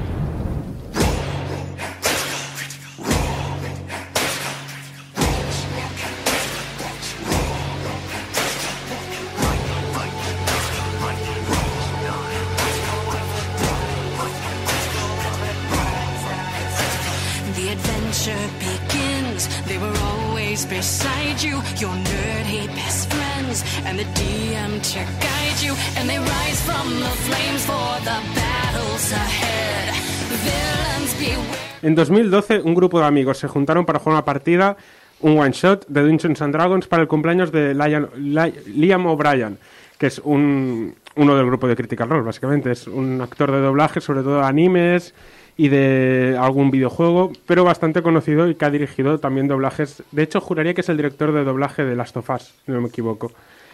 Ah, el máster de la partida, Mark Mercer, ah, exceptuando por él, nadie más habían jugado demasiado a rol o tenían mucha experiencia con ello. Entonces era un experimento de cumpleaños, un regalo de cumpleaños para Liam O'Brien, que de pequeño sí que jugó, pero hacía muchos, muchos años que no jugaba. Quedaron, se pasaron horas jugando y lo celebraron en grande el cumpleaños. Y cuando Liam O'Brien volvió a casa, aún tenía la adrenalina del juego y la aventura. Y al cabo de unos días escribió al resto la frase de para cuando la siguiente, para cuando repetimos. Y deciden, decidieron continuar sus aventuras. Siguieron creando personajes, se unieron más gente a la campaña y así estuvieron evolucionando un tiempo. A una campaña organizada desde el cariño y desde la amistad, un juego que los unió aún más y que gracias a las partidas semanales les permitía mantenerse conectados como nos pasa a muchos que jugamos a rol. Pero no era un grupo muy normal, o sea, todos eran amigos, y, pero todos se conocían del mundo del doblaje o del voiceover americano. Entonces, siendo la mayoría actores, las partidas tenían una intensidad bastante característica y era fácilmente disfrutable como espectador. Y eso es lo que a Felicia Day le pareció que podía ser interesante.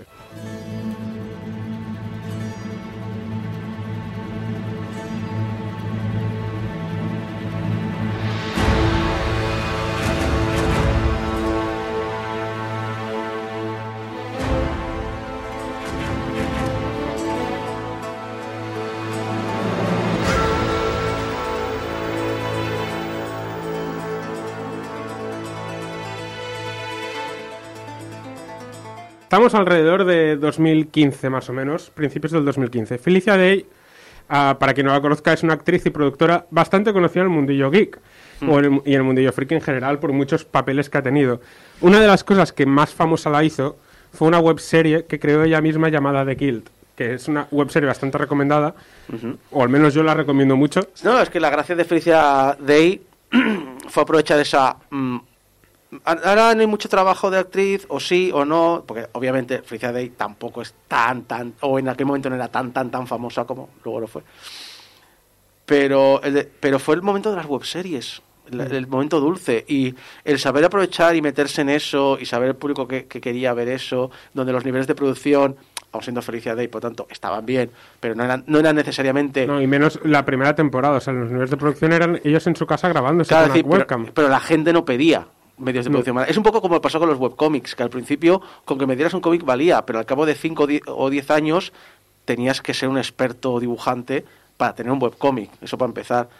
Y, y claro, The Guild lo petó mucho y, re- y lo que recuerdo, porque me lo ponía muchas veces de fondo y ahora me están dando ganas de cuando llegue a casa me lo pongo de nuevo, es el videoclip que hicieron. Es buenísimo la canción. Yo la tengo en el. Yo, de hecho, cre- creo que la tengo en el iPad porque me la descargué.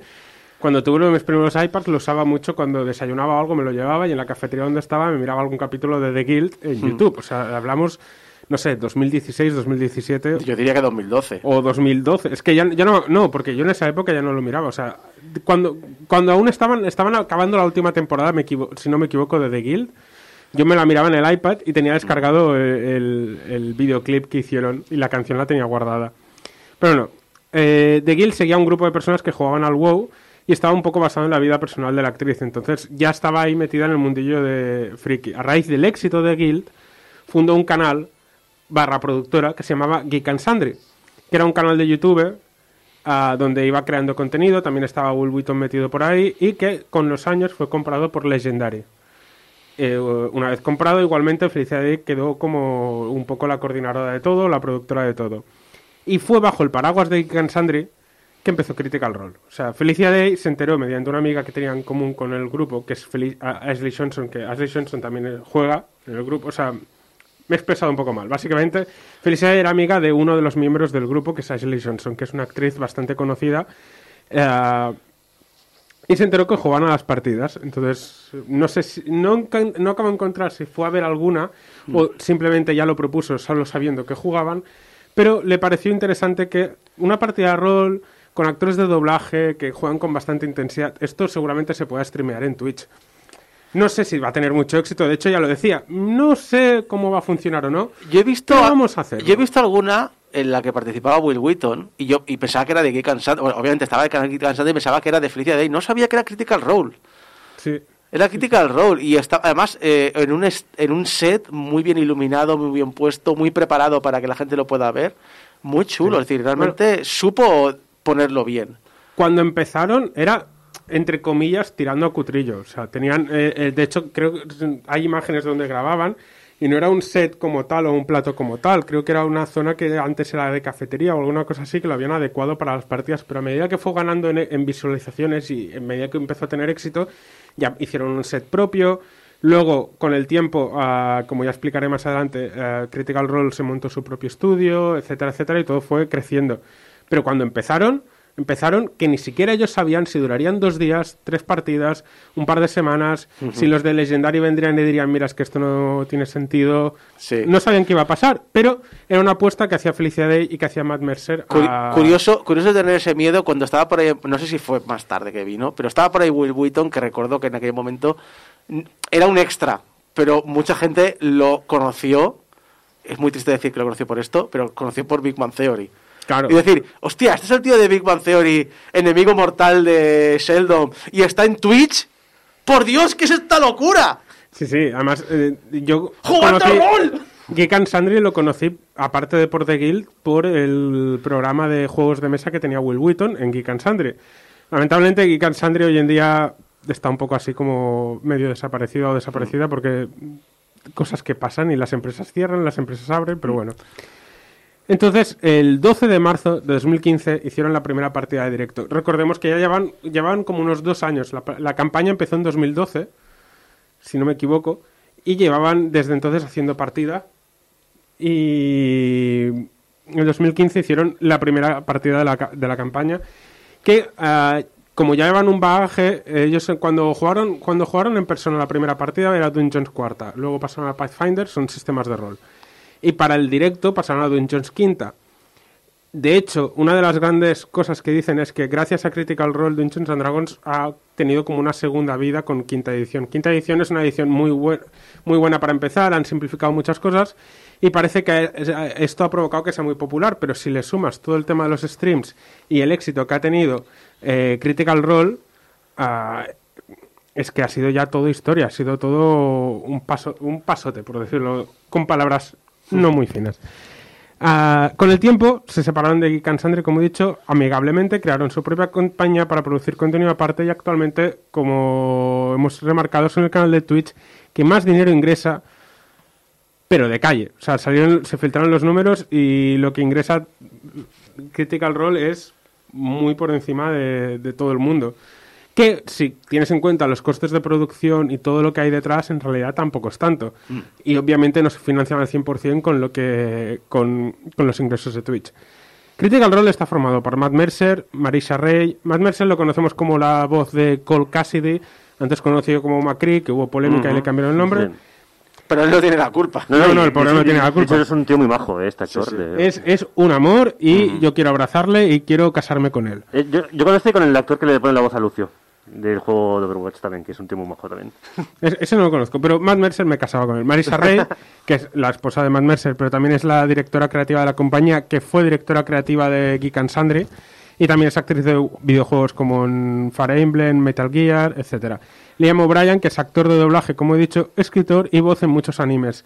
Eh, tenía la voz, tenía, ponía voces en Naruto durante muchas, durante todas las temporadas, y también es el director de doblaje de Last of Us y algunos Resident Evil. Taliesin Jaffe, actor y actor, actor de voz de animes. Laura Bailey, que es una act- actriz también, que es ganadora del BAFTA y de los Game Awards por su papel como Abby en Last of Us 2. Como anécdota, se enteró de que había ganado el Game Awards en directo en un stream porque se marchó antes de la gala para poder ir a jugar. Y de hecho está grabado, está el momento en que llega y todo el mundo la mira y dice, ¿pero has ganado o no? Y ella, no lo sé. Y entonces mientras están jugando, sa- salió que había ganado ella. Fricaza. Y se enteró en directo. Prefiero jugar a rol. ¿Qué son, qué son los Game Awards? ¿Cómo voy a estar aquí? Además apareció con el traje, el vestido elegante y tal. Y Travis Willingham, que es eh, actor de voz, y el marido de Laura Bailey, que hace las funciones de CEO también de la compañía. Ashley Johnson, que como hemos dicho es la actriz de Ellie en Last of Us, y es la única persona que ha ganado dos veces el BAFTA por, o sea, ha ganado el mismo premio por interpretación eh, y por, por hacer de Ellie en Last tenemos, of Us. tenemos a Abby y Ellie en la misma, en la misma mesa jugando Sí, a rol. sí. Por eso es que este grupo mola mucho. Y Sam Riegel, que es actor y director de doblaje, que ha ganado un Emmy por su trabajo en Danger and Eggers y también es el creador de las canciones que suenan en Critical Role.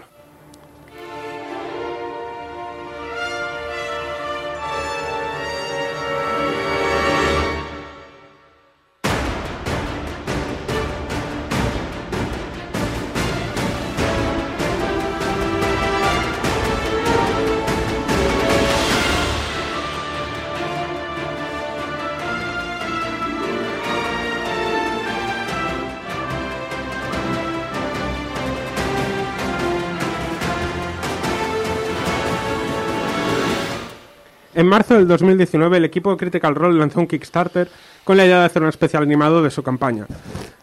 Un episodio de 22 minutos ambientado justo antes de la campaña principal de Vox Machina o lo que empezó en las grabaciones. Ah, de hecho, previamente el grupo se llamaba Shit. Special, no sé qué, no sé cuántos, no me acuerdo. Y dijeron, bueno, ya que vamos a streamear, vamos a cambiar el nombre. Y decidieron cambiarlo por Vox Machina, haciendo Redcon, etcétera No sé por qué. calcularon que el coste de, 20 de un episodio de 22 minutos de este especial serían 750.000 dólares, y es lo que pedían. Y de hecho lo dijeron, bueno, vamos a hacer 45 días de campaña porque estamos hablando de casi un millón de dólares. Sí. Esto va a costar. En una hora habían alcanzado el millón de dólares. Al final de los 45 días de campaña, que es Recordemos que no esperaba, que esperaban co- que le iba a costar. Sí. Recaudaron 11.305.449 dólares. 11 millones y medio prácticamente. Prácticamente. Se convirtieron en el Kickstarter de audiovisuales que más había recaudado en ese momento. No sé si ahora ha habido alguno que lo haya superado. Y uno de los, ya es uno de los Kickstarters ah, que más ha recaudado en la historia de la página web. Ah, decidieron que con este presupuesto podrían llegar a hacer una serie de unos 10 episodios aproximadamente. De animación. Una miniserie, pero podían adaptar uno de los arcos principales de, la primera campaña. En noviembre de ese año, cuando ya había empezado la producción, Amazon se hizo con los derechos de distribución. Ellos escogieron Amazon, aún teniendo ofertas de muchos sitios de streaming, porque era, parece que es la que más libertad les daba a la hora de crear la historia como ellos querían y de crear la serie como ellos querían, porque muchas otras les ofrecían a lo mejor mejores condiciones o lo que fuese, pero queremos que la hagáis más infantil, queremos que la hagáis de acción real, queremos que hagáis no sé qué, no sé cuántos. Entonces, me imagino que por ahí tirarán otros proyectos, pero no esta serie. Amazon se con los derechos, encargó 14 episodios adicionales, dando lugar a dos temporadas de 12 episodios, que con la pandemia se retrasaron del 2020 a este enero de este año, que finalmente se ha estrenado la primera temporada. Y vaya seriote. Vox Máquina es un grupo mercenario de gente que se ha ido formando de manera muy diversa.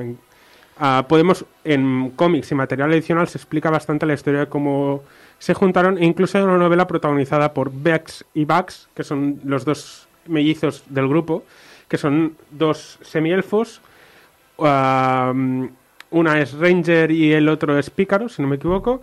Luego está el gnomo bardo Scanlan, que lo lleva Sam Riegel, que sus canciones son obscenas y eh, hace magia a través de su entrepierna. La clérigo Noma Pike, el ex noble humano Percy, en realidad tiene un nombre más largo, pero no me acuerdo, Percy de Rolo. El Goliath bárbaro, conocido como Grok, y finalmente la druida semielfa Keyleth, que es uno de mis personajes favoritos, que lo lleva Marisa Rey, que es lo más adorable del mundo y a la vez es como uno de los personajes más poderosos del grupo. Eh, esta- una, una dice, Raúl dice, eh, me deja entender que los cómics los distribuye aquí Fandogamia. Sí, Fandogamia distribuye los de Vox Machina. Pues a tope con Fandogamia, que es una, una... Parece, uy, grandes editoriales, que gente ahí forrándose y tal. No, Fandogamia es una editorial que lleva un grupo de frikis, precisamente. Sí, sí. Eso le viene como al pelo. Fandogamia es, o sea, además Fandogamia también daría para hacer todo, todo un programa porque lo que han conseguido hacer es eh, Pedro Cat y Fandogamia en general, que empezaron haciendo fanzines y ahora distribuyen cómics como Vox Machina y otras licencias bastante guays. ¿Estaba Timoneda en Fandogamia? Sí, no sé exactamente qué posición o qué hace, pero sé Sí, que Timo- tiene algún cómic publicado por Fandogamia. Timoneda tenía programa de radio aquí en Radio Despí y, en tristes Pra- y en Radio. Prat. Sí, sí. Molaría, a ver, tendríamos que invitarlo algún día, a lo mejor se vendría. Ah, bueno, no lo No, sé, no, pero- es que ha venido aquí y nos ha hecho canciones como armónica. Ah, Ahora lo sí, recuerdo. que toca la armónica. eh, Pues sí, sí, ha estado aquí un par de veces y ha tocado, eh, ha tenido momentos musicales en Game Over con armónica, tocando temas de videojuegos con la- el timoneda aquí, ¿eh? Ojito. Sí, sí. Pues eso. eh, en esta primera temporada, además de ver cómo el grupo se va cohesionando, seguimos lo que es uno de los primeros arcos argumentales de la campaña original, la de los Briarwood. Un matrimonio noble con oscuras intenciones, aunque en los dos primeros capítulos siguen un poco el plan original del Kickstarter, que era explicar la historia de cómo el grupo acabó con un dragón, que tenía que ver con una trama que se sucedió a posteriori, rápidamente pasaron la historia de los Briarwood y Whitestone, que es la tierra natal de Percy, uno de los miembros del equipo. Y es básicamente la serie, los dos primeros capítulos se nota que eh, era lo que habían pensado y luego se encontraron con todo, el- todo el percal de podemos hacer mucho más. Entonces no se nota una cohesión a lo mejor tan integrada entre los dos primeros capítulos y el resto de la temporada. Porque de hecho los primeros capítulos yo los considero que son un poco flojos, siendo sinceros. Pero lo que viene después, toda la parte de los Briarwood, la intensidad y el, drama que crean los personajes, que ya venía de la campaña y ya sabíamos cómo iban a ser, es. ¡mua! Es de Chef Kiss. La serie no se corta nada a la hora de enseñar sangre, sexo y las consecuencias más fatales de un mundo de fantasía. Tiene un humor negro bastante visceral y sus primeros minutos son una declaración de intenciones. Que seguro que no sé si en YouTube hay un corte, pero recomiendo ver los primer- el primer minuto o dos minutos para saber qué tono va a tener la serie. Aún así, da la sensación, como he dicho, que los primeros capítulos no acaban de encontrar el tono hasta que entran Silas y Delilah Brayburn, que son los enemigos de la primera, del primer arco de esta temporada. Entonces, todo se torna más oscuro, dramático y empiezas a profundizar en el pasado de los personajes, puliendo aún más lo que los fans pudieron disfrutar durante los streams, pero haciendo lo que gente ajena a la historia se quedó con un buen sabor de boca. Porque aunque destila rol y gamberradas por los cuatro costados, han sido suficientemente inteligentes como para no hacer la serie un fanservice de mecánicas roleras. Y se han dejado llevar por la narrativa audiovisual aprovechando muy bien el medio de la animación.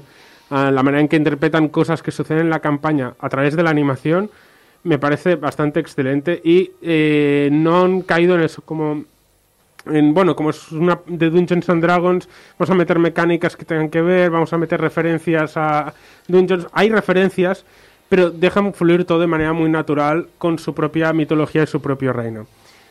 La leyenda de Vox, Máquina, es el resultado de un grupo de amigos frikis que jugaban a lo que les gusta y que un día decidieron compartirlo con el mundo. Es el epitome de la creación de contenido por y para la narrativa. La serie no es perfecta. Le cuesta encontrar el tono al principio, pero consigue enderezarse rápido. Aún así, no puedo dejar de recomendarla a cualquier fan de la fantasía, pero sobre todo a cualquiera que alguna vez ha soñado y respirado con crear sus propias historias, nacidas tanto alrededor de una mesa tirando dados como una libreta escribiendo sus ideas de olla. Vox Máquina es un regalo y el comienzo de algo muy bonito que espero que dure más de dos temporadas iniciales.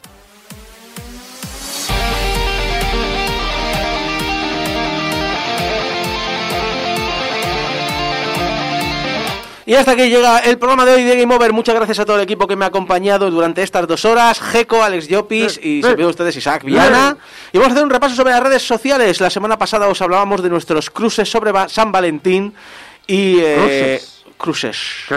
Eh, Cruces. ya dijimos algunos que muchas de las cosas que dijimos eh, eran el, salidas del momento y que en otros momentos podíamos decir otras personas que no dijimos en aquel momento. Y Wolf hicimos un comentario. Es curioso que nadie hable de Witcher. Y, y entonces Wolf dijo, conste que nadie dijimos a Jennifer ni Tris de The Witcher porque se daban por incluidas en la serie, como algo intrínseco que todos damos por hecho. Nadie tampoco se, eh, nombró al señor Cine y sus sensuales referencias viejunas. Mmm, sensual. Viejo sabroso. Mm. Delfar dijo que nadie, que nadie que no haya dicho como Cruz a Chuli es cierto. Pero Chun-Li, también- Nikami, bueno. Sí, sí. Bueno, las piernas Chun-Li. Madre mía, Apriéteme, madre señora. Y eh, eh, bueno, vamos a hablar de cosas de Discord también, os recordamos, tenemos un Discord, discord.portalgameover.com, apuntaos para hablar con nosotros y con el resto de la comunidad y salen cosas muy chulas como NQ78 que nos dice, por cierto, no sé si es parte del planning del programa, pero está el chulo el último rato en el que entra el señor cine. No está preparado, es que es un troll. Aparece por aquí de repente, y suelta, y suelta lo que le viene a la cabeza. Es el mejor. Muchas gracias a todos los que nos ayudáis a mantener el servidor en, dando donaciones en portalgameover.com barra donaciones, portalgameover.com barra donaciones, que estamos en las redes sociales como Portal Game Over, que nos podéis escuchar en la radio en directo, pero también en, en descarga directa, iTunes, programas de podcast, vuestro favorito. Allí estaremos en el buscador, estamos en iVoox, estamos en YouTube, estamos en Spotify, votarnos con cinco estrellas. Y recordad que podéis enviarnos a- vuestros mensajitos de amor a público arroba portalgameover.com y vuestros mensajes de odio a, pues no habéis hablado de mi cruz, arroba portalgameover.com y que os suscribáis a YouTube, que ya hemos subido ¿Cuánto, cinco cuánto, más cuánto, cuánto, semana. cuánto? ¡Cinco! ¡Cinco! ¡Eh! Y muchas gracias también a toda la gente que está en el directo en el chat. Muchas gracias por vuestros comentarios. No siempre podemos hablarlos porque, bueno, no entran dentro del programa, pero sí que los leemos y, y ya sabéis que os aprecio mucho. Bueno, Lion, el, el señor Cine es lo mejor de Game Over. Gracias por lo que, por lo que nos toca a nosotros. Pero y bueno. tienes razón, oye, a ver. No, razón tiene. No digo que no la tenga, pero, pero bueno, que, Eh, que también estamos los demás. Baneado el chat, ya. Muchas gracias a todos. Nos vemos en el programa 740 ya, ¿no? 740 de Game Over. Hasta entonces, adiós.